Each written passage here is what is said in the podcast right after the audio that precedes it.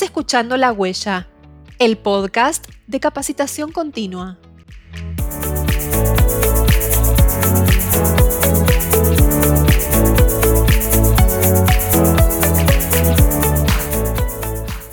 Hola, hola, espero que estés muy bien.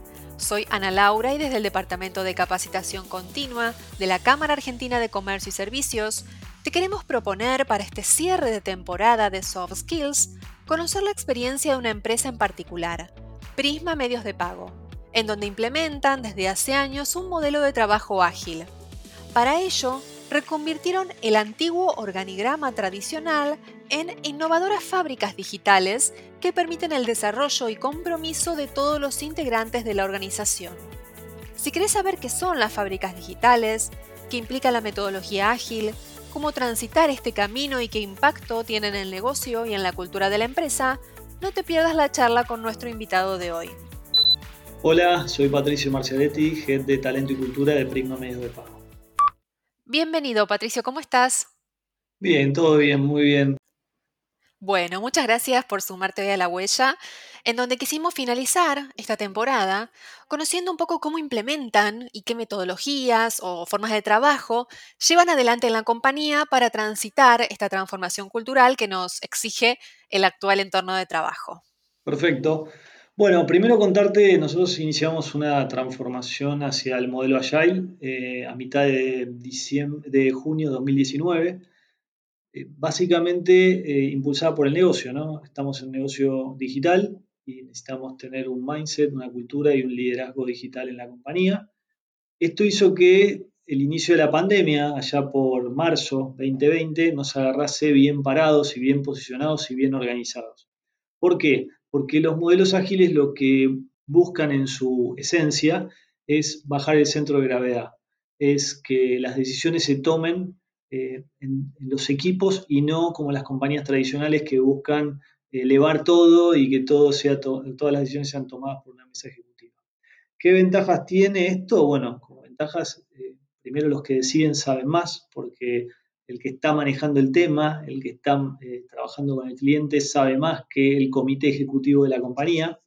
Por otro lado, el timing, el time to market de, la respuesta, del diseño, del desarrollo también es más rápido porque generalmente cuando las compañías elevan los temas a un comité ejecutivo se demora un tiempo y hoy en día el cliente no tiene tiempo para esperar. Y si vos te demoras más que tu competidor, el competidor llega antes, le ofrece una solución antes a tu cliente y, quizás te gana un negocio. Entonces, la realidad es que los esquemas ágiles lo que buscan es como epicentro eso, bajar el centro de gravedad, que las decisiones se tomen en los equipos y siempre el cliente en el centro, ¿no? Siempre estar iterando con el cliente y demitificar un poco el tema de que hay que ir con una solución 100% trabajada eh, y cerrada y que quizás tarda un año. Ir iterando con el cliente. Ir co-construyendo con el cliente el producto, el servicio, eh, que le vas a dar. Y eso es parte de la agilidad y es parte de las compañías que somos digitales, ¿no? Las compañías que somos digitales iteramos con el cliente y eso no está mal visto. Quizás hace unos años atrás eh, el cliente mismo te decía, no, pero me trajiste una solución a media. No, no, te traigo la solución, eh, te, te, parto el problema en muchas partecitas y vamos iterando sobre cada uno de los avances. Esto suena muy lindo, muy fácil de decir, pero no es tan fácil de hacer. En Prisma empezamos creando fábricas digitales, ya por junio de 2019, que es una fábrica digital, primero para, para que todos estemos hablando de lo mismo, es un conjunto de personas multidisciplinario, o sea, que se juntan en un lugar de trabajo a resolver un desafío de negocio que generalmente es un desafío más grande que se va descomponiendo en partes. Esas partes en las cuales se descomponen son mesas, esas mesas de trabajo están integradas por perfiles de producto, perfiles de IT, perfiles de UX, perfiles de operaciones también y, ¿por qué no?, de finanzas y de talento y cultura, porque muchas veces para llevar adelante un caso de negocio necesitas a alguien de finanzas que haga el business plan, que esté involucrado y se trabaja en esas mesas y esas mesas tienen los famosos OKRs, que son objetivos comunes, tienen sprints de 15 días, o sea, planifican por los próximos 15 días, no hacen una planificación de qué voy a hacer dentro de dos años, ¿qué voy a hacer el próximo mes? Bueno, ese mes lo descompongo en dos. Y esos dos que lo descompongo se llaman sprints. Y en esos sprints trabajan y llevan a resultados. Y dentro de las fábricas digitales hay las famosas metodologías ágiles, ¿no? Tenés las demo, tenés los sprints, tenés las daily, las weekly, que son básicamente ceremonias o rutinas de trabajo que ordenan la agilidad. A veces cuando se habla de agilidad se comete el error de pensar que la agilidad es como, bueno, nos juntamos todos en una mesa y vamos a ver qué hacemos. No, la agilidad tiene mucha metodología. Tiene metodología, tal cual. Exacto, y, sin esa metodología, sin esa rutina de trabajo, no se podrían alcanzar los resultados que se alcanzan. Después es, eh, está directamente relacionado que cada una de esas mesas que tienen sus OKRs y sus sprints tienen también asociados sus incentivos, ¿no? O sea, cómo incentivas o cómo compensás los logros de cada una de esas mesas en función de los objetivos que, que se alcanzan. Y es súper importante entender y generar una cultura desde ese comité ejecutivo, desde el resto de la compañía, de que los equipos son los que realmente llevan adelante los temas y en las demos muchas veces eh, se hacen las demos con toda la gente de la fábrica y el que expone no es el head o el jefe o el coordinador, como quieramos llamarlo. Eh, el que expone es el que lleva el tema. El que lleva el tema, el dueño del tema, va a una demo que es como si fuese en la presencialidad, en un espacio abierto, con sillas, sillones, lo que sea, y, se presentaban los avances del sprint. Y hoy en la virtualidad son videocalls, donde pasa lo mismo, nada más que no es presencial, pero la metodología que se sigue es la misma, ¿no?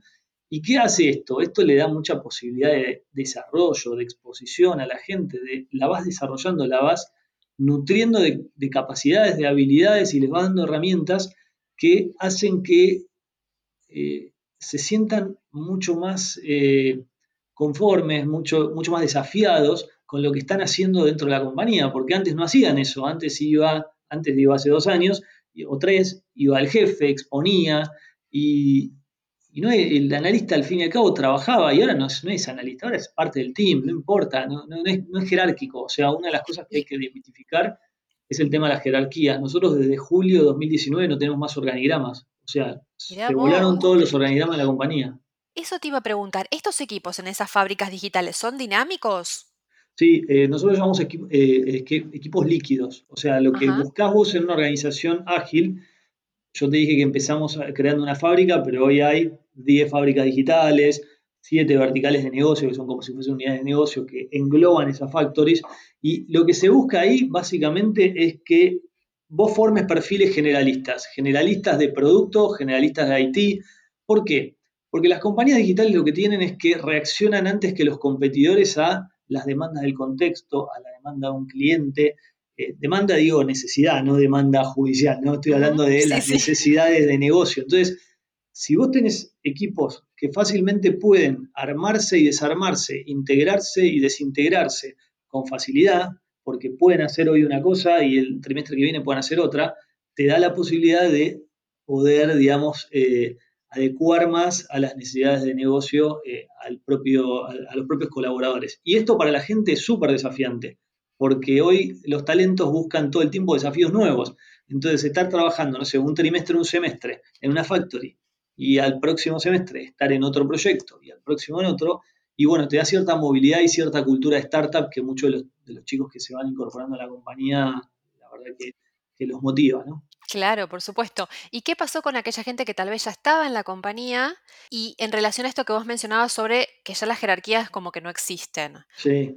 ¿Notaron resistencia? ¿Fue fácil, digamos, el cambio de una dinámica de trabajo a otra? Mira, como todo proceso, como todo proceso, eh, tenés gente que se zambulle al cambio porque es total, le gusta y lo motiva, etcétera. Tenés gente que lo evalúa un poco más y tenés gente que le cuesta más. ¿no? Los que se zambullen fueron los primeros que se incorporaron rápidamente a la agilidad y se incorporaron a los desafíos y, fueron los, que se pusieron, si querés, en la primera fila para aprender y, y, zambullirse al cambio.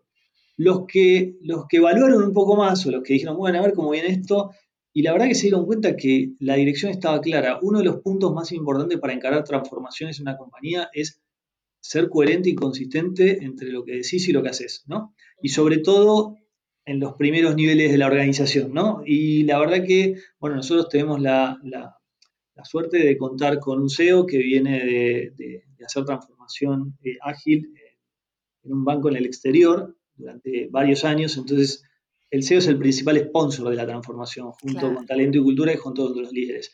Y eso es un atributo fundamental eh, que es difícil de conseguir, pero bueno, nosotros lo tenemos y por eso en un año y medio, dos, podemos decir que hoy tenemos más del 85% de los colaboradores trabajando en agilidad, trabajando en factories, trabajando dando servicio a factories, etcétera, pero con metodología. Eh, y después, obviamente, eh, la agilidad eh, tiene un montón de barreras que romper, ¿no? Por ejemplo, nosotros un día dijimos, sacamos los organigramas y siguió funcionando. Y empezó a, leerse, bueno, pará, ahora no es tan importante la jerarquía. Y otro día agarramos y sacamos las oficinas y dijimos, bueno, ahora ante los heads tenían, bueno, hasta tenían el tamaño de oficina, si querés, de acuerdo a, cómo reportaban. Bueno, se fueron a las oficinas y todos nos sentamos en los escritorios y se hicieron salas de reuniones. Y obviamente que eh, hay gente que le costó más el cambio. Te puedo dar un ejemplo para bajarlo bien a tierra. Eh, un head de desarrollo de IT. Un head de desarrollo de IT antes tenía sus 300, 400 desarrolladores que trabajaban en el piso donde estaba, ¿no? Y él tenía su oficina y tenía su asistente y tenía un montón de cosas que quizás, como vos decías hace un rato, bueno, hace muchos años, quizás hace 15 años trabaja en la compañía. Entonces, de repente, cuando vos armás la factory, lo que empieza a pasar es que ese equipo de desarrolladores empezó a ser asignado a cada una de las fábricas, porque empiezan a trabajar en las fábricas digitales por proyecto. Entonces, a esa persona también hubo que ayudarle, decirle, para, para, tu rol ahora no es eh, trabajar en supervisar el trabajo diario de 350 desarrolladores. Tu rol cambió y tu rol se volvió más estratégico porque ahora te tenés que ocupar mucho más de jantear talento del mercado porque vamos a tener nuevos desafíos, de desarrollar, cómo desarrollás a la gente que hoy eh, está en cada una de las factories, cómo los capacitas, o sea, cómo, cómo, cómo trabajás en su en su sendero de carrera, eh, cómo lo mantenés motivado, porque hoy en día la liquidez lo que hace es que vos tengas la disciplina de IT, por ejemplo, y tengas la gente asignada a cada una de las factories. Pero la gente está asignada a las factories por lo que dure el proyecto. Si el proyecto termina, la gente vuelve a la disciplina y es asignada a otra factory. Esto es algo de lo que vamos a empezar a vivir ahora más adelante, porque hasta ahora hemos asignado más la gente a cada una de las factories y empieza a haber ahora un poco de, bueno, y ahora este proyecto termina y ¿a dónde lo asignamos? Esto también lo puedes hacer en industrias dinámicas como la nuestra, que la realidad es que el desafío que hay en Prisma es elegir qué hacer y qué no hacer, porque hay tanto para hacer. O sea, los proyectos son, eh, hoy en medios de pago, los proyectos son infinitos. Entonces, lo importante es decir, bueno, previsar bien a qué le pone foco y cuando terminas eso, a qué le seguís poniendo foco y, así sucesivamente. Eh, quizás una industria más estancada o sin tanto proyecto desafío, este modelo de agilidad yo creo que funciona, pero quizás el dinamismo y la liquidez organizacional que te estaba contando es más compleja de alcanzar. Claro, claro, totalmente. Y en relación a esto que decías de las capacidades que tuvieron que aprender, las nuevas habilidades, el aprendizaje, ¿cómo lo manejaron? Eh, eh, ¿qué, consideraciones tienen acerca del aprendizaje y cuáles fueron aquellas habilidades que tal vez notaron como más necesarias para desarrollar en este nuevo proceso de trabajo? Luego no tanto para ustedes, pero para los que escuchan seguramente sí. Mira, eh, básicamente como primer punto nosotros partimos de la premisa de que no es que íbamos a salir a tomar toda gente nueva del mercado y que, los, que los que estábamos no servíamos. No, no fue esa nuestra premisa. Nosotros estamos en un negocio de pagos. Eh, Argentina es el negocio de pagos en Argentina. Si bien se habla mucho del negocio de pagos, es un negocio de nicho. O sea, no hay 20 empresas de pagos y 20 empresas que tengan know-how. Entonces, la realidad es que nosotros tenemos, eh, yo considero, el mejor talento de pagos del mercado, por lo tanto, lo que trabajamos fue en cómo darles más herramientas. Entonces, hubo mucho de entrenamiento y capacitación eh, de, todo aquello que estas personas tenían que desaprender y volver a aprender. La metodología de agilidad también eh, trabaja mucho con algunos nuevos roles, ¿no? El Scrum Master, el PO, el Coach Agile, sobre todo el coach agile, el Scrum Master y el PO son muchos de los responsables en lograr que en el día a día la gente adopte la metodología de trabajo, ¿no?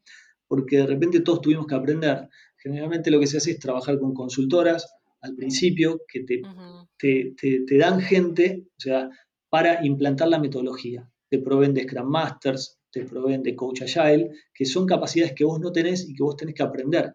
Y eso te tarda un tiempo. Entonces en la práctica vas aprendiendo y después vas haciendo shadowing y así como al principio metes estas consultoras que te permiten adoptar y adquirir estas capacidades, después las vas eh, desintegrando a medida que vos eh, realmente adoptaste esas capacidades.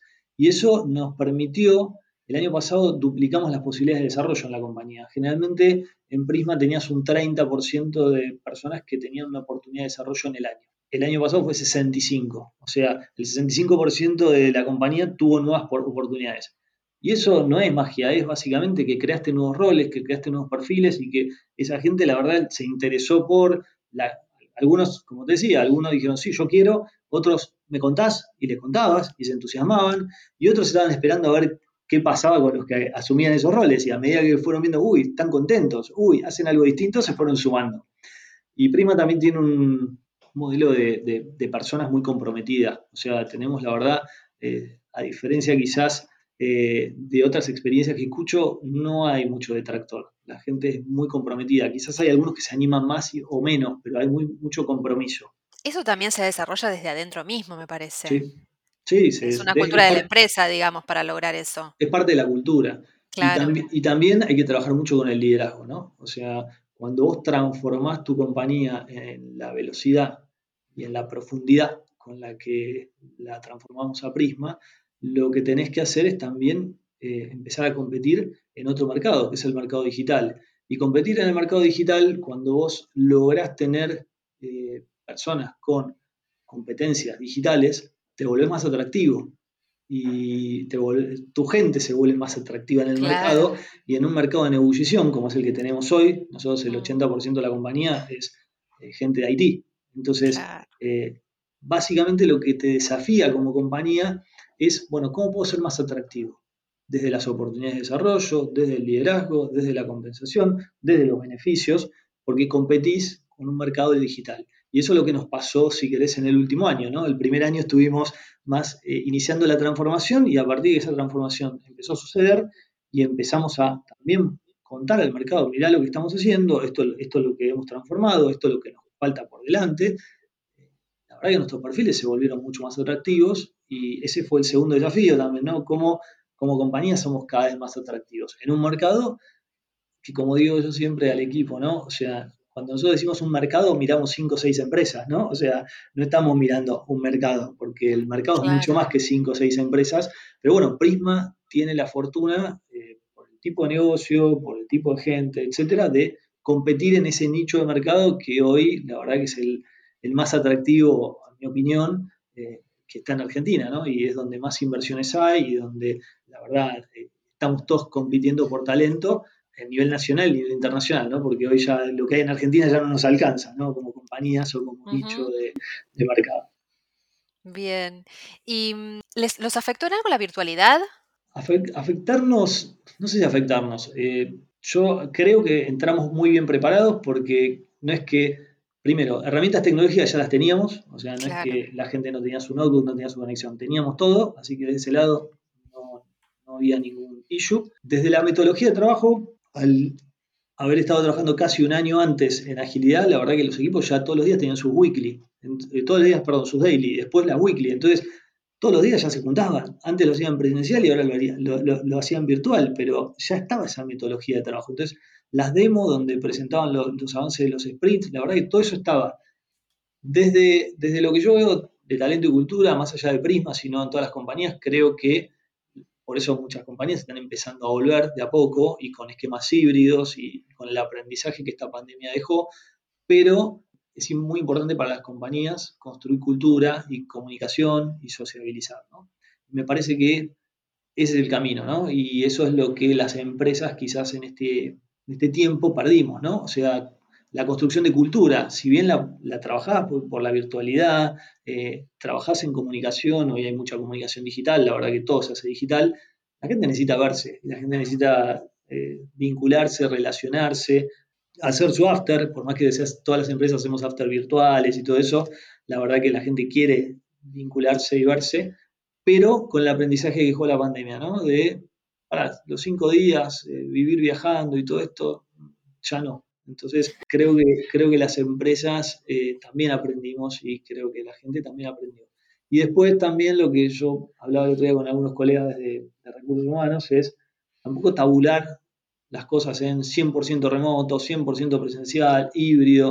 O sea, hay esquemas y después hay personas, ¿no? Y las personas tienen distintas historias, distintas necesidades, distintas antigüedades, distintas funciones. Entonces, es como que tabular todo tan estructurado que a veces es más fácil. Eh, yo no creo que sea la solución eh, al tema. Habrá tareas que, la verdad, que de lo mismo que se hagan presencial o virtual, habrá otros que se tienen que hacer presenciales, y dentro de los esquemas híbridos, eh, creo que cada compañía va a, o las que puedan, van a poder adaptar, digamos, sus, esquemas de trabajo, no solamente a las tareas, sino también a las personas, al mercado, y bueno, y, vamos a seguir aprendiendo. Yo creo que nos falta todavía aprendiendo.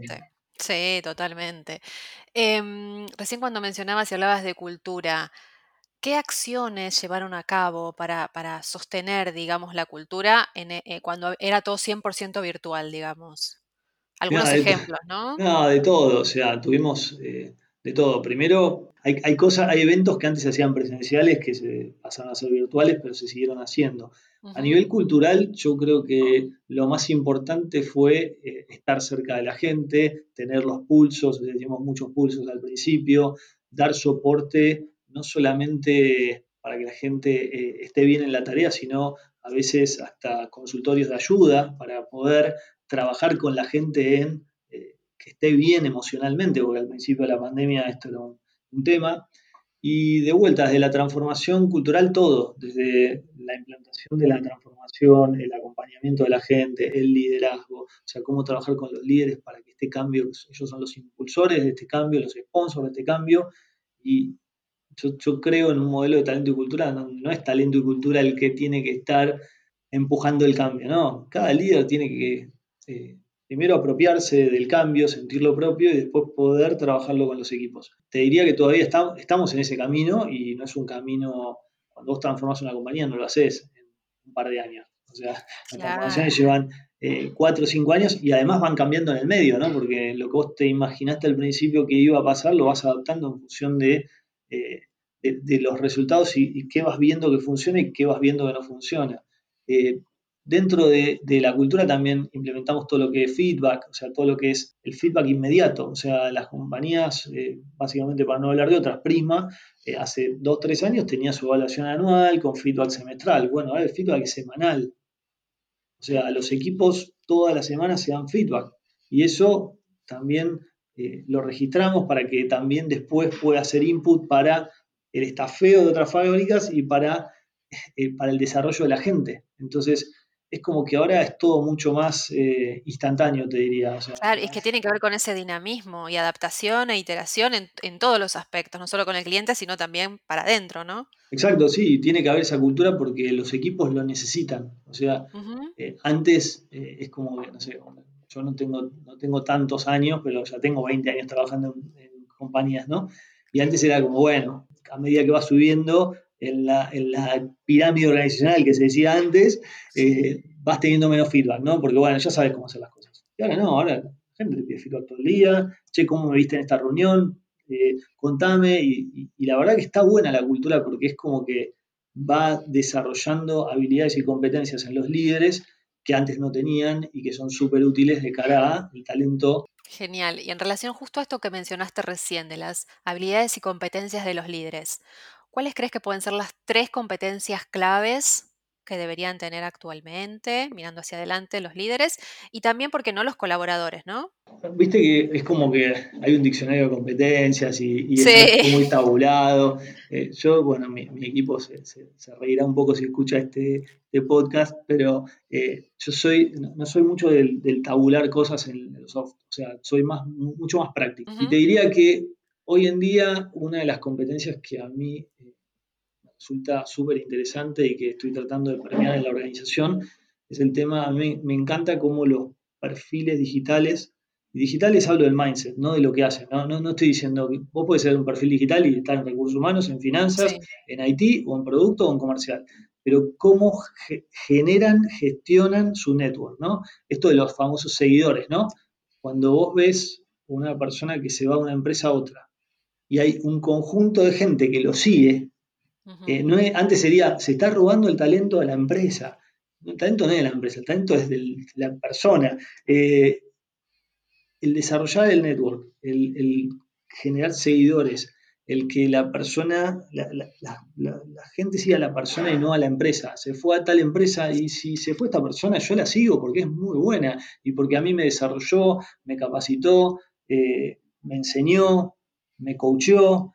Eh, digo, esa, es, esa competencia de, eh, poder generar realmente un liderazgo digital para mí es súper importante.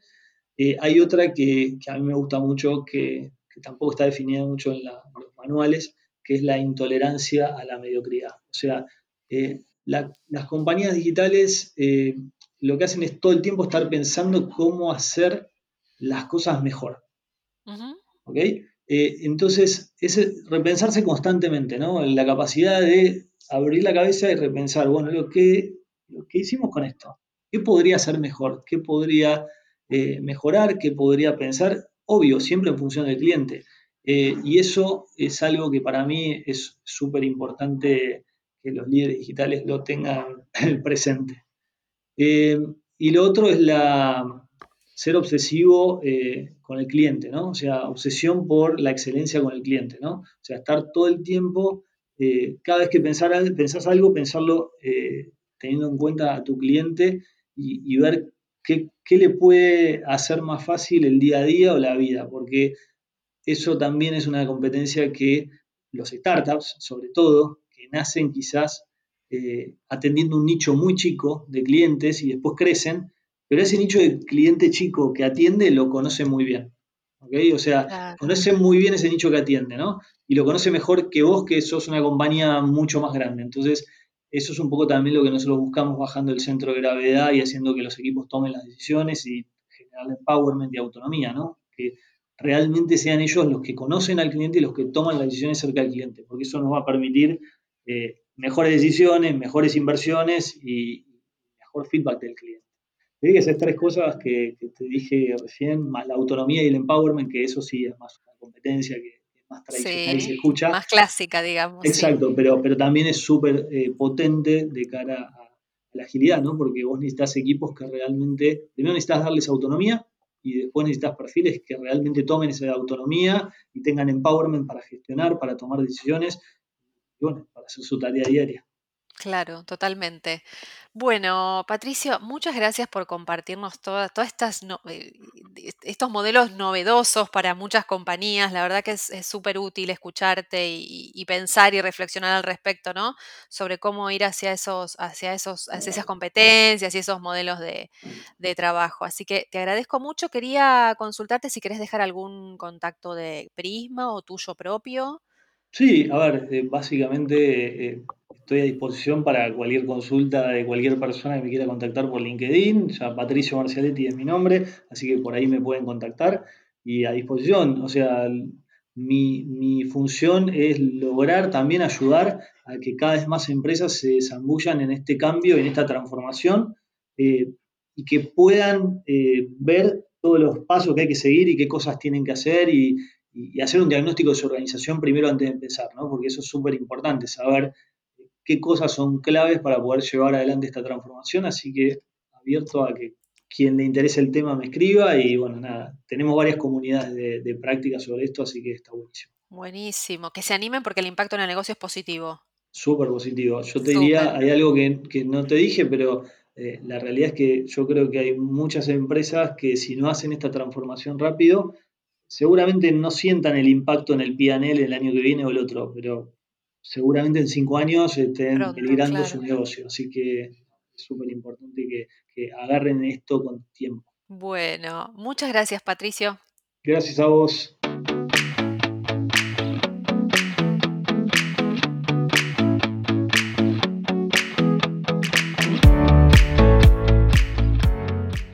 Esperamos que esta temporada te haya aportado nuevas ideas para poner en práctica en tu ámbito laboral.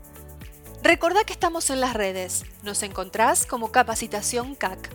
Seguinos y contanos qué te parece este podcast. También podés registrarte en nuestra web que es capacitación.cac.com.ar para estar al tanto de todas las actividades en las que podés participar. Nos encontramos en la próxima temporada de La Huella.